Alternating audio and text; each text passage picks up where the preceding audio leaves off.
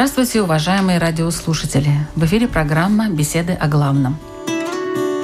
Идя по своему жизненному пути, мы часто сталкиваемся с необходимостью выбирать, направо ли, налево ли повернуть, взять с собой что-то или путешествовать налегке, идти с кем-то или одному, медленнее или быстрее, а может броситься бежать в какой-то момент или остановиться – Иногда это решение мы принимаем сами, но часто для его принятия нам требуется какой-то стимул или в какой-то момент кто-то влияет на наше решение.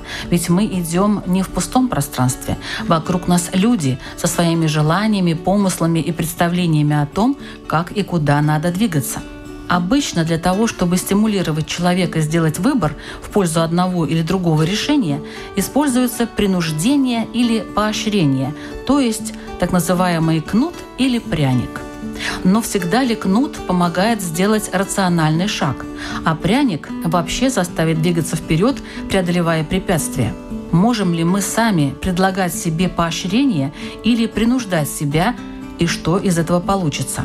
А каковы последствия такого воздействия на других людей? Сегодня в программе «Беседы о главном» тема «Кнут или пряник? Что поможет выйти на правильный путь?» В разговоре участвуют имам Салих. Ассаламу алейкум, мир вам. Равин Исраиль Айзеншарф. Добрый день. Буддист, руководитель медитационного центра Вихара Игорь Домнин. Добрый день. И лютеранский пастор Рижской церкви Святой Гертруды Крист Калнинш. Лабдень. Ведущая Людмила Вавинска, и мы начинаем.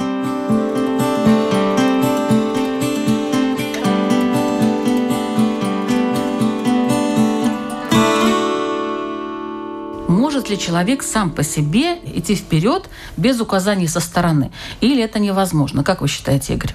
В основном 99% случаев человек действует исходя из собственных волевых усилий, собственного настроения, собственных действий. Влияние со стороны достаточно такое ограниченное. А вы не считаете, что вот это вот понятие «идти вперед», оно тоже воспринимается по-разному людьми? Некоторые считают, что они идут вперед, но на самом деле двигаются назад. Краеугольным камень буддизма Именно вот в этом вопросе, о котором вы сказали. Как это ни странно. Считается, что буддизм, какие-то там медитации, Гималаи, пещеры, все. Но сам э, Сиддхартха Гаутама, когда стал Буддой, он пришел к своим последователям, и когда он э, начал первую свою проповедь, он начал с очень интересной фразы. Она звучит так. «Двух крайностей следует избегать тому, кто, став отшельников, покинул свой дом.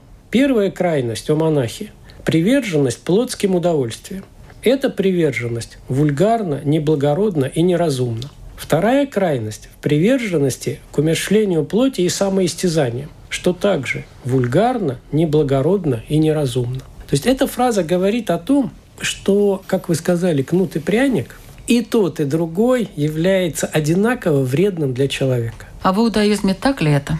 Не совсем. Дело в том, что часто те решения, о которых человек думает, что он принимает сам и исключительно сам, в действительности это результат воздействий очень многих разных факторов, отдельных людей, общества в целом, погоды и так далее, и так далее. И отследить все это дело достаточно сложно, но тем не менее. И разным людям требуется разное для того, чтобы достичь цели. И если большинству людей, как это не прискорбно, требуются отрицательные эмоции для того, чтобы мобилизоваться, то примерно пятой части, ну так, по нашим представлениям, требуются положительные эмоции. На положительных эмоциях он дойдет дальше, чем другой на отрицательных. Поэтому общего подхода нет и быть не может. Считается, что залогом того, что человек сделает минимум ошибок и преступлений, это страх и любовь одновременно, то есть те же кнут и пряник.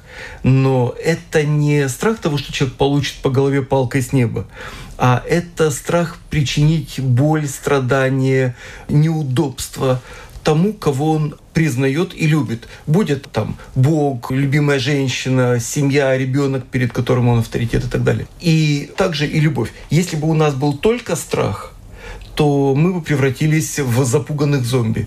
Если бы у нас была только любовь, то любой преступник, разгильдяй и так далее, он бы правил бал среди приличных людей. И это нехорошо. Значит, нужно и то, и другое. А вот пропорции определяются сугубо индивидуально. Нельзя с одной меркой подходить ко всем сразу и ко всему обществу. В исламе какая а, ситуация? Израиль очень хорошо сказал, да, я со многими вещами соглашусь с ним. Человеку в любом случае нужно руководство, он должен знать, что такое плохо, что такое хорошо. И вот э, кнут и пряник, если мы возьмем даже вот наше Писание, Ветхий Завет, Новый Завет, Коран, там всегда Всевышний говорит о том, что для праведников, которые живут праведно, совершают добрые дела, уготован рай. Будем считать, это и есть пряник. А грешникам, которые совершают зло на земле, живут не веря Всевышнего, ему готован ад. Это своеобразный кнут. И человек, зная об этих вещах, имея свободу выбора, он движется по жизни и зная, что за это он будет наказан, за это он будет поощрен, получит награду. Это ему помогает в его повседневной жизни двигаться. В христианстве тоже необходимо обязательно знать, что где-то вдалеке пряник или кнут, и вот в соответствии с этим маяком как-то свои действия корректировать. Нет такого, чтобы как-то вот в течение жизни это все корректировать? Или надо обязательно думать о том, что будет после смерти? Я думаю, что в христианстве мы не из страха что-нибудь делаем, но мы делаем из чувства благодарности о том, что Бог, любя нас, так пострадал на Христе. Я бы сказал, это, конечно, ну, такое самое высочайшее духовное качество человеческой духовности, если он может пройти по жизни не концентрируясь на кнут и не концентрируясь на пряник. Но я думаю, что, как мы видим у детей, мы можем их любить, но если в соответственный момент мы не показываем, что их действия плохие, и если они будут так вести, они будут скорбеть по жизни, мы показываем или пряник, или кнут. Это детство, которое надо пройти всему, научиться – а потом уже человек или остается своим в детстве, он все время идет по жизни или кнутом, или пряником, или он осуществляет такой подвиг, рождается духовность в нему, и он уже по-другому начинает осознать, что движет его человеческой жизни. Зачем вообще человеку дается каким-то образом, разным путем наказание? Является ли наказание действительно какой-то такой действующей силой, которая вот ведет вперед? Вот вы сказали, что большинство, скажем так, людей только под наказанием действуют. Ну, в основном. Но наказание только тогда достигает цели, когда оно мотивируется любовью. И если в наказании нет задачи исправления, нет задачи любви, задачи спасения, тогда это не наказание, тогда это казнь. Тогда это способ выплеснуть э, собственные отрицательные эмоции. И в таком случае наказание превращается в свою противоположность, в проявление ненависти. Таким образом, человек может быть наказан самим собой – и, строго говоря, его нарушение — это уже его наказание.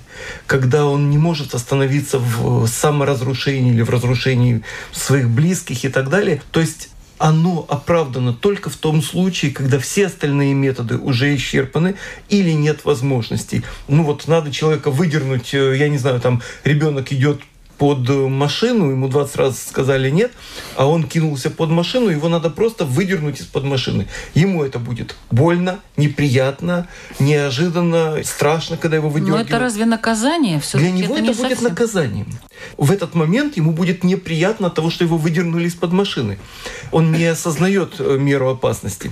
И только тогда, когда мы готовы взять на себя ответственность за благополучие и жизнь другого человека, другого общества, только тогда оно оправдано, тогда оно объясняется. Есть, когда другие методы, повторяю, это очень важно, уже исчерпаны. Потому что тот, кто хватается за инструменты наказания, прежде всего он э, просто жестоко поступает и не достигает цели. На самом деле это просто озлобляет. Вот, уважаемый Салих, вы сказали, да. что наказание — это то, что будет когда-то после смерти. А в течение жизни человек не получает вот таких вот, скажем так, пинков. Обязательно получает, почему нет? Если вы, допустим, просто индивидуальный такой взять пример. Если человек везет нездоровый образ жизни, то, соответственно, в результате получит наказание за свое плохое здоровье. А... Но человек понимает, что это наказание. Вообще, что такое наказание в исламе? Вот если не брать загробную жизнь. Что а, это? как юридический термин. В исламе есть юридические Ну, хорошо. термины? Ну почему нет? Не знала этого. А, наказание за преступление – это как инструмент справедливости. Это да. Но вот сейчас только что говорил Равин по этому поводу, да, что можно разделять все-таки наказание за что-то, вот уже казнь, скажем так, или это тот самый кнут, который подстегивает человека идти по другому пути. Не по тому, по которому он выбрал, а по другому. Если я буду говорить только о себе лично, то мне кнут больше, наверное, помогал бы по жизни, чем пряник. Он тебя более дисциплинирует. Пряник он расслабляет. Ну, в исламе нет таких соответствующих каких-то притч или указаний насчет того, что надо было бы вот как-то так построже. Ну, в буддизме вообще к наказанию подходит совершенно с другой стороны. Там нет такого действия, как наказание или там милость или что-то еще. Там есть умелое действие или неумелое действие. Умелое действие – это действие тогда, когда оно приводит к счастью. А не А нужны такие кнуты, действие. вот, знаете, чтобы так подтолкнуть к этому счастью, так немножечко. Если нужно ударить в этот момент кнутом, и это приведет к счастью, значит, это умелое действие. Но это мнение того, кто ударяет этим кнутом. А дальше существует такая вещь, как серединный путь. И серединный путь или серединное действие, оно очень важно и определяется тем, что человек, когда находится в определенной ситуации, он должен сделать оптимальное действие, оптимальное решение. Как выбрать оптимальное решение? Ну, допустим, самый простой вариант. Я сижу, кушаю, сколько мне нужно скушать? 5 ложек или 10 ложек? И мне нужно выбрать оптимальное решение. Что я делаю тогда? Я должен для себя очень четко увидеть одну крайность, потом я должен увидеть, отследить вторую крайность и выбрать между ними середину. То есть я должен очень четко и осознанно принимать решения. Потому что крайность выбрать очень легко. Кнутом запросто надо наказать, у меня мыслей никаких нету, бах, наказали. Надо дать пряник, мыслей тоже нет, и бах, дал пряник. А вот как найти именно середину, я тогда очень хорошо должен обдумать всю эту ситуацию, сделать действие и посмотреть результат. А что получилось в результате? Человек, тот, которому я это сделал, он будет добрее, счастливее, ему будет лучше или хуже? И вот если будет хуже, значит, это неумелое. Если лучше, значит, умелое. А что делает поощрение? Вот как к нему надо относиться? Насколько это хорошо, правильно давать пряник? Я думаю, что поощрение – это тоже инструмент воспитания. И, конечно, я верю, что люди рождаются, и Бог уже дал закон им в сердце, но все равно им надо осознать этот закон, и чтобы осознать закон, есть семья, есть общество, и семья, отец и мать, они первые показывают, как бы они научают, что это добро и что это зло. Я вообще думаю о кнуте и о прянике, что, наверное, надо поговорить, почему надо кнут и пряник. Потому что у каждой человеческой жизни есть цель. И кнут и пряник мы как-то направляем людей по пути к какому-то цели. Интересно, например, ну, у меня пять детей, говоря о прянике, что моя дочь Мария, я никогда не был должен как-то ей говорить что-то строго или как-то использовать кнут она как-то с самого раннего детства она понимала, и она очень отвечала на то, что я ей говорил хорошие слова, говорил, что тебя так хорошо получилось, и она старалась делать все лучше и лучше, да? Но это один ребенок из пяти. Из пяти. А мои парни, там совсем другое дело. Там иногда вот ты любишь их и говоришь, как хорошо получилось, и если ты будешь парню сказать много, что хорошо получилось, его плотская лень, она так быстро обладает их, То, что... есть, то есть к мальчикам больше наказания? Не наказание, но там, наверное, больше строгость, ну, такой умеренной строгости. Ну, так, чтобы кнут, немножко подгонять, да, Да, в чтобы они момент? делали те вещи, которые им поможет больше продвинуться куда-то по их жизненному пути. Но с лютеранского пастора опыт такой. Так получилось, что поделил свою семью по гендерному признаку. То есть вот женщины, им вообще лучше, конечно, пряник и так далее, а вот э, с мальчиками больше действует кнут. В исламе есть какое-то вот представление о том, что, скажем, для девушек, для женщин больше вот позитива, а парни должны воспитываться строго, и поэтому кнут для них самое то, если что-то происходит? Да, возможно, так, но если я тоже возьму свою семью, у меня немножко меньше детей, всего двое, и мальчик, и девочка, им два метода подходят, оба. И кнут, и пряник, и девочке, и мальчику. А что делает поощрение в исламе? Вот этот самый пряник в исламе, часто ли вообще это используется? Ну, смотрите, мы возьмем тогда из жизни пророка, саллаху алейсалям, один пример. Когда молодая религия, ислам, люди еще в невежестве живут. И со стороны пророка, саллаху алейсалям, был такой шаг. Он одаривал вождей племен, арабских племен, богатыми дарами. Со стороны это может показаться, что это как бы было как подкуп их или прочее. Но он понимал, с кем имеет дело, и эти вожди, видя какой Мухаммад, саллаху алейсалям, щедрый, они пытались узнать, что его подвигает к этому. Они стали разбираться, что такое ислам, становились мусульманами, принимали ислам, и, соответственно, за вождями их племена тоже приходили к исламу. Но у него Это была такой... такая цель вообще, вот, скажем, делать им богатые дары, чтобы потом когда-то они стали мусульманами? Или он просто оказывал им такие почести, непонятно, Это кстати, именно, мне именно почему? Не почести, а именно был как а инструмент, да, вот тот же пряник, с а, помощью есть... которого можно было человека погрузить в атмосферу ислама, чтобы он понял, что это не какая-то воинствующая религия, что это наоборот обернется для них благом. А зная, с кем он имеет дело, это богатые люди, знать, они кнута вряд ли бы поняли бы. А делая им дары, они хотели уже узнать, чем руководствуется Мухаммад, такой щедростью. И не нашли это... ничего другого, кроме как религии. То есть ни землю он их там не хотел забрать, да? Ничего. Вот просто он подарил хотел, да, им. чтобы они стали его единомерцами. В иудаизме такие примеры были? Разумеется, были. По отношению к нам применяли метод кнута и пряника, и подкуп, и физическое давление, и погромы, и все, что хотите. Ну вот поощрение, допустим, в иудаизме. В самом иудаизме поощрением является сама возможность доброго дела. Есть возможность совершить доброе дело, это уже поощрение. То есть, например, перед Пасхой, перед Песохом, когда нужно выпекать мацу, необходимость такая, то если человек, например, не дает деньги на помощь бедным, так раньше было принято, то тогда ему оказывали помощь. И если оказывалось, что он не нуждается в этой помощи, а ему оказывают, то эта помощь его унижала. И таким образом его унижение было результатом его же собственной жадности. И это очень исправляло картину мира. То есть и возможность доброго дела — это поощрение, и состояние греха, в котором человек находится, это уже его наказание.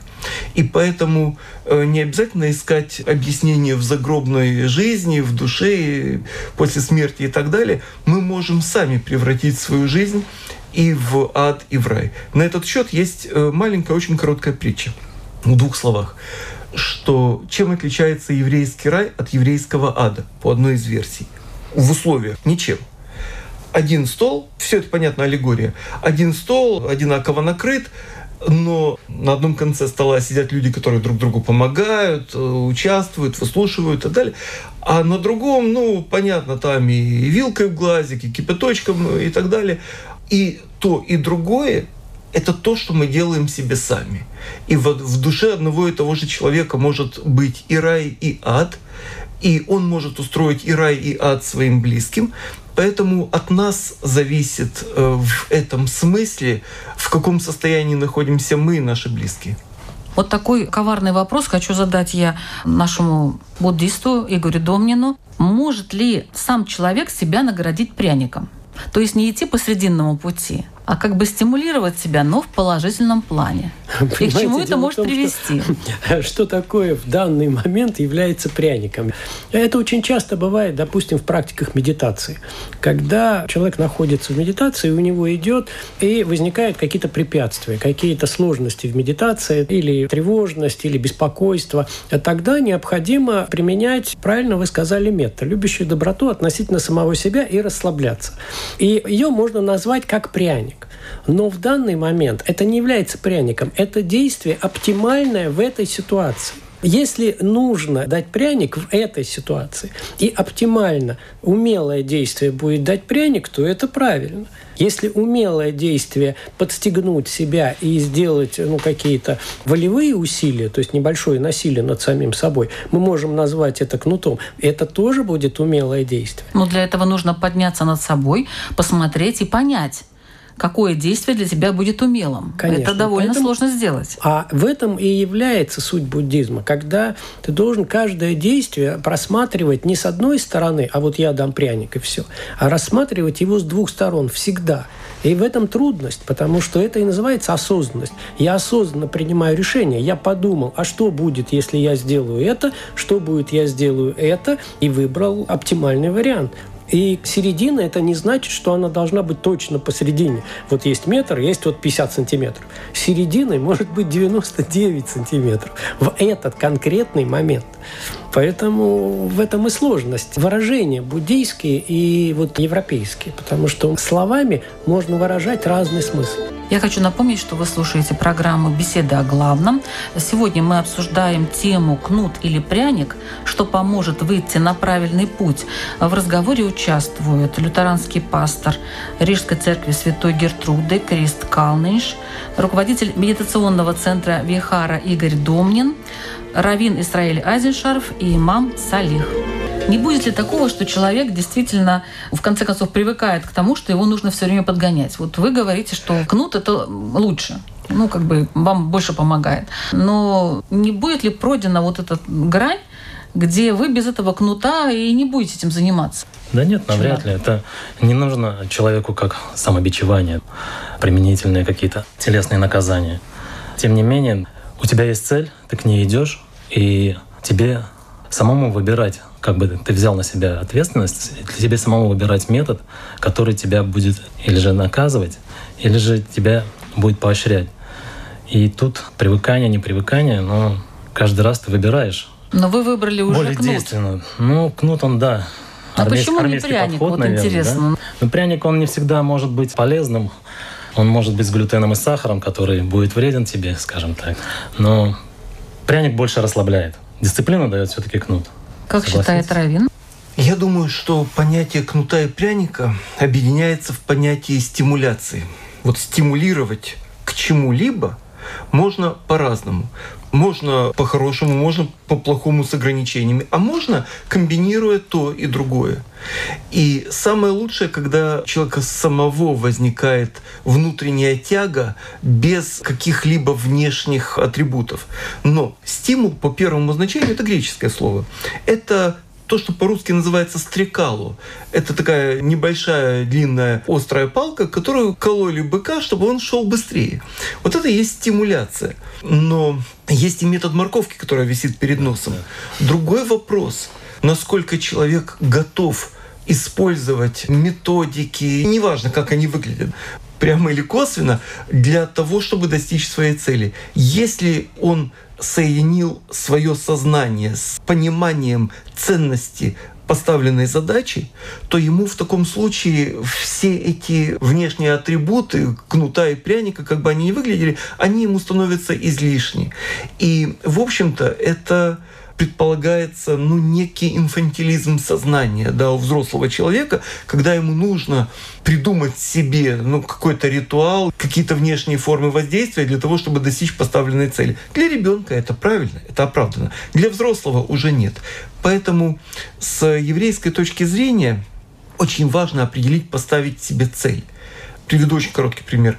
Описание рая в культурах разных народов. Я не беру там вот отдельный народ, скорее это регионы, это общество и так далее. То описание рая, которое для одних рай, для других будет адом. И наоборот. Вспомним викингский э, рай, э, многие бы сочли его адом. С другой стороны, то описание рая, которое есть у разных народов, ну, других бы ужаснуло на самом деле. Поэтому стоит выяснить, что именно – поставил себе человек как цель и какие методы он готов использовать для достижения этой цели. И чем эти методы более тонкие, духовные, сбалансированные с учетом понимание там интересов окружающих и задач Бога, как они поставлены, не делай другому то, что не хочешь, чтобы делали тебе, вот тогда оно объединяется в стройную систему, которая позволяет обойтись без внешних подпорок. Но вот бывает не то, что внешние какие-то подпорки, а кто-то пытается согнать паству свою в определенное место этими кнутиками, скажем так, палочками и так далее, подталкивает людей к тому, чтобы они шли в определенную сторону. Вот нужно ли поддаваться этому? И если нужно, то когда, в каком случае? Я думаю, что здесь есть и вопрос о том, почему вообще мы говорим о кнуте и о прянике. Потому что хорошо бы было, если бы мы все родились бы с ясным пониманием о цели нашей жизни, приготовиться к духовному. Ну вот уважаемый Равин уже сказал, что, допустим, человек уже выбрал себе цель, он ее определил, он уже знает, как и что, но при этом появляются люди, окружающие, которые, исходя из своих собственных понятий о том, как жить тому человеку, начинают его куда-то гнать подталкивать. Да, я понимаю в человеческой сущности, когда они рождаются, есть как бы, ну, мы бы сказали, какой-то вирус, который мешает ему исполнить то, что он со временем понимает, что это дало бы для его жизни что-нибудь хорошее. Ну, да? то есть не верите вы в людей, да? Что они могут идти по правильному пути сами? Конечно, не верю, потому что я сам человек. Но если вы говорите о том, надо ли какому-то человеку следовать советам и других людей, опять это вопрос о том, как этот человек э, понимает, где ему надо пойти. Ну, например, школьник пошел в школу. А том учитель говорит, ну вот мы будем учиться, потому что у нас есть программа, и тебе надо знать то. А этот школьник говорит, а я буду художником, например, а почему мне надо химии учиться? Ну, и что мы будем ему отвечать? Но это школьник, это незрелый человек. Но... А ну, если взять людей, которые нас слушают, вряд ли нас слушают школьники сейчас, которые уже прошли все эти этапы, так сказать, знают, что они хотят? Ну, если они знают, что хотят, то они и выберут то место, которое или людей, которые поможет им лучше пойти и достичь то, что они выбрали, да? Ну, то есть без кнута и без пряника мы не обойдемся. Нет, я бы сказал, без умных людей, духовных э, руководителей мы духовной жизни можем, конечно, расти, но это будет очень сложно и долго. Но если есть духовный учитель, он будет знать, где надо тебе пряник и где надо тебе кнут, и твое духовное возрастание будет намного спокойнее и намного быстрее. У вас есть, э, Салих, такой учитель? Которые вот вас там то ли пряником, то ли кнутом, ну, как-то гонят по определенной дорожке. Ну, есть такая... Хотел сказать, как барашка. Не-не-не. Есть такое в исламе, что люди выбирают себе учителя, который шейх, которому они смотрят в рот и принимают каждое его слово как указание. Ислам, он многогранен, и следовать одному какому-то шейху, по моему мнению, это ошибка. Есть разные ученые ислама, разные взгляды на одну и ту же вещь. А у нас четыре основные правовые школы существуют, которым ты следуешь. И за определенным шейхом нет, я не следую.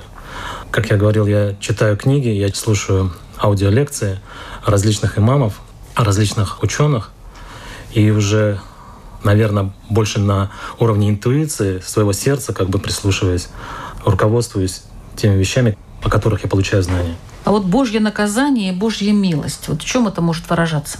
Вот этот кнут ага. и пряник, но только не со стороны вот людей таких же, как и мы. В жизни этой и в жизни следующей. Про следующую мы уже сказали, да, и ад это наказание. Давайте об этой Но жизни. в этой жизни, безусловно, Всевышний Он всесведущий, всезнающий, и Он если ты искренне подходишь к своей жизни, в своих молитвах взываешь к Нему, Он знает, что для тебя лучше.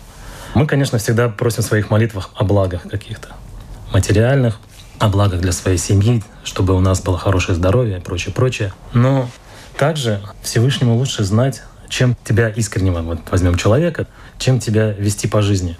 И потому тебе может выпасть и наказание в этой жизни, очиститься от того, что мы все не безгрешны. Ты можешь уже здесь очищать тебя будет какими-то наказаниями. Или же тебя поощрить и дать тебе тот же самый пряник, что тебе тоже как бы поможет по твоей жизни. Всевышний знает наши сердца, и ему выше все известно, что для нас лучше. В чем заключается Божье наказание, Божья милость?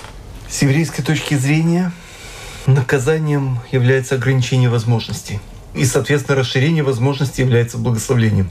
Когда молодой царь Соломон, Бог его спросил, что ты хочешь, и он просил мудрости, то благословлением Бога для него было дарование мудрости. Поэтому до сих пор он считается образцом мудрейшего из мудрых. Если кто-то э, в качестве благословления просил талант, возможность помогать и так далее, и у него была такая возможность, это было благословление. Когда царь Шламо, Соломон, завел слишком много жен и позволил им идолопоклонствовать во дворе Иерусалимского храма, и ему это вменилось в вину, как если бы он идолопоклонствовал сам, то его мудрость от него была отнята. И это для него было наказанием.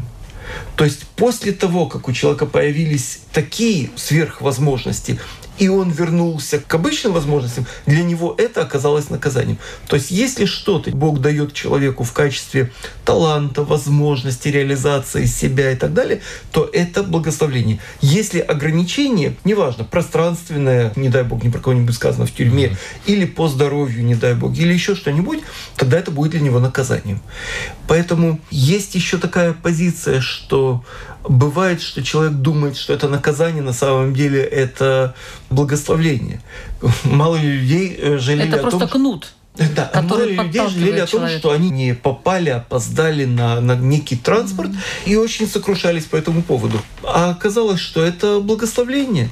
Так что мы не всегда можем в нашей жизни определить, что является наказанием, а что благословением. Поэтому выходом из этого непонимания может быть сила доверия Богу и попытка соответствовать его желаниям, как он это выразил в целом. Не делать другому то, что не хочешь, чтобы делали тебе. Ну что, я могу сказать, есть такое выражение, но оно не, не буддийское, я думаю, что оно скорее европейское. Очень короткое, в ней говорится, что один человек может привести лошадь к воде, но и сто человек не могут заставить ее пить. Поэтому насилие никогда не может быть побеждено другим насилием. Насилие может быть побеждено только не насилием. И поэтому кнут – это насилие. Это то, что на самом деле препятствует развитию духовности. И у того, кто применяет насилие, и у того, кому применяют насилие. Насилие тоже бывает разного вида. Если мы берем кнут и считать это насилием, но с другой стороны это кнут как наказание. Но нет, не а. как наказание. Мы же говорим, человек идет по своему пути. Конечно, его можно там бить этим кнутом, нет, но можно его так подталкивать, как бы, да, ну кнутом или палочкой. Ну вот э, я немножко добавлю уже из практических таких вещей. Да. Вот я жил в монастыре в э, Таиланде, тайском монастыре. И там система монастырская такая, что тебе предоставляют все условия для твоего духовного развития. То есть тебе дают отдельный там домик, тебя кормят, тебе дают одежду, все. Но никакой дисциплины, ничего с тебя не спрашивают. Твое дело, ты сам можешь практиковать, можешь там медитировать, можешь учиться, можешь не учиться, а можешь просто сидеть и жить там. Никто вообще к тебе в домик, никто ну, не приходит, хорошо. никто не спрашивает. Это разве ведет к развитию духовного? А как? Это заставляет работать самому. И это гораздо труднее, но гораздо эффективнее, потому что когда я сам достиг этого, когда я сам достиг каких-то своих духовных переживаний самостоятельно, это гораздо эффективнее и гораздо более ценно, если бы меня заставили это сделать. Там же в Таиланде есть европейские монастыри, где живут европейские монахи. И там все то же самое, учеба точно такая же, только там дисциплина. Подъем, и все, поехали. Угу. И трудно сказать, где эффективнее. Как избежать кнута и не соблазниться пряником? Как не стать зависимым от них. То есть я жду либо что меня сзади там хлестнут, либо что мне покажут что вкусненькое, и я пойду вперед. Я думаю, что это нелегко, потому что вся система человеческого, сколько мы видим, от самого детства до самой старости, она в рамках кнута и пряника. Или людей заставляет что-нибудь делать или поощряет, и они тогда делают больше. Вы некоторое время назад э, о прянике говорили, да, я думаю, что в воскресенье люди ходят не в церковь или где-нибудь в другом месте молиться, в другие дни.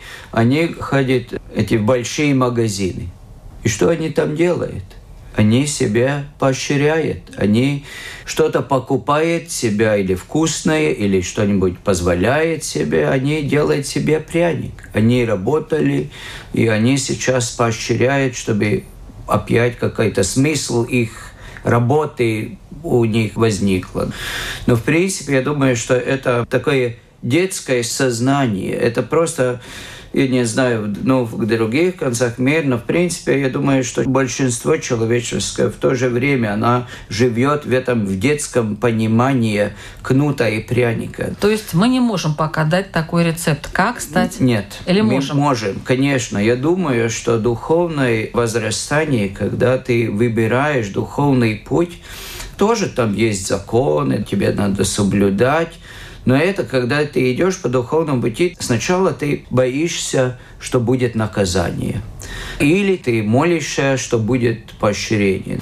Ну, например, в Новом Завете апостол Павел говорит, что вы уже не рабы, но вы уже дети Божии, что ты вырастаешь до того сознания, где ты уже делаешь то хорошее, то доброе, то, что помогает тебе и другим, не от сознания страха или не от сознания того, что ты что-нибудь получишь хорошего, а от того, что меняется твоя внутренняя сущность. Потому что Бог щедрый. Он щедрый, Он дает нам все, нашу жизнь, все. Но это не для каждого. Вот о чем вы говорите, не каждый может выбрать такую стезю. Да, конечно. Но говорю, каждый может э, найти и пойти по своей духовному возрастанию и прийти к тому месту, где он не скован этим пряником и кнутом, но он действует совсем другими мотивациями, которые Божий Дух кладет в его сердце. Салих. По моему мнению, кнут и пряник, он как существовал всегда, он так и будет существовать. И вряд ли есть какой-то универсальный путь, который будет без этих вещей. Что скажет Равин? С еврейской точки зрения э, выглядит оно несколько иначе. Чем духовно взрослее человек, тем э, меньше он нуждается в кнутах и пряниках. Ну то, что говорил как да, раз пастор. Да, да, я повторяю слова, с которыми согласен. Дело в том, что если мы будем иметь в виду Бога в душе, перед собой, как бы мы его ни назвали, я даже не беру внешние вещи, чтобы мы его называли тем именем или этим именем, или даже просто формулировали эту идею. Но если мы действуем так, как он этого хочет, этически грамотно. В таком случае неважно, каким измом мы это объясняем. Измом одной религии, измом другой религии, разными культурологиями. Важно, что мы делаем. С еврейской точки зрения важно действие, оно обладает самодостаточной ценностью. То есть то, что мы называем, это называется ортопраксия, правильно делание. И если человек при этом так формулирует свою веру или убеждение или иначе, это уже вторично. И таким образом, если он имеет в виду Бога в душе, или проповедь Будды, или 10 заповедей Синайского откровения, Нагорной проповеди, неважно, но он действует правильно, в таком случае это и есть духовная зрелость, которая позволяет нам взаимодействовать. Каждый придет своей дорогой к одному и тому же. Я думаю, что от понятия кнута и пряника необходимо вообще, в принципе, отказаться.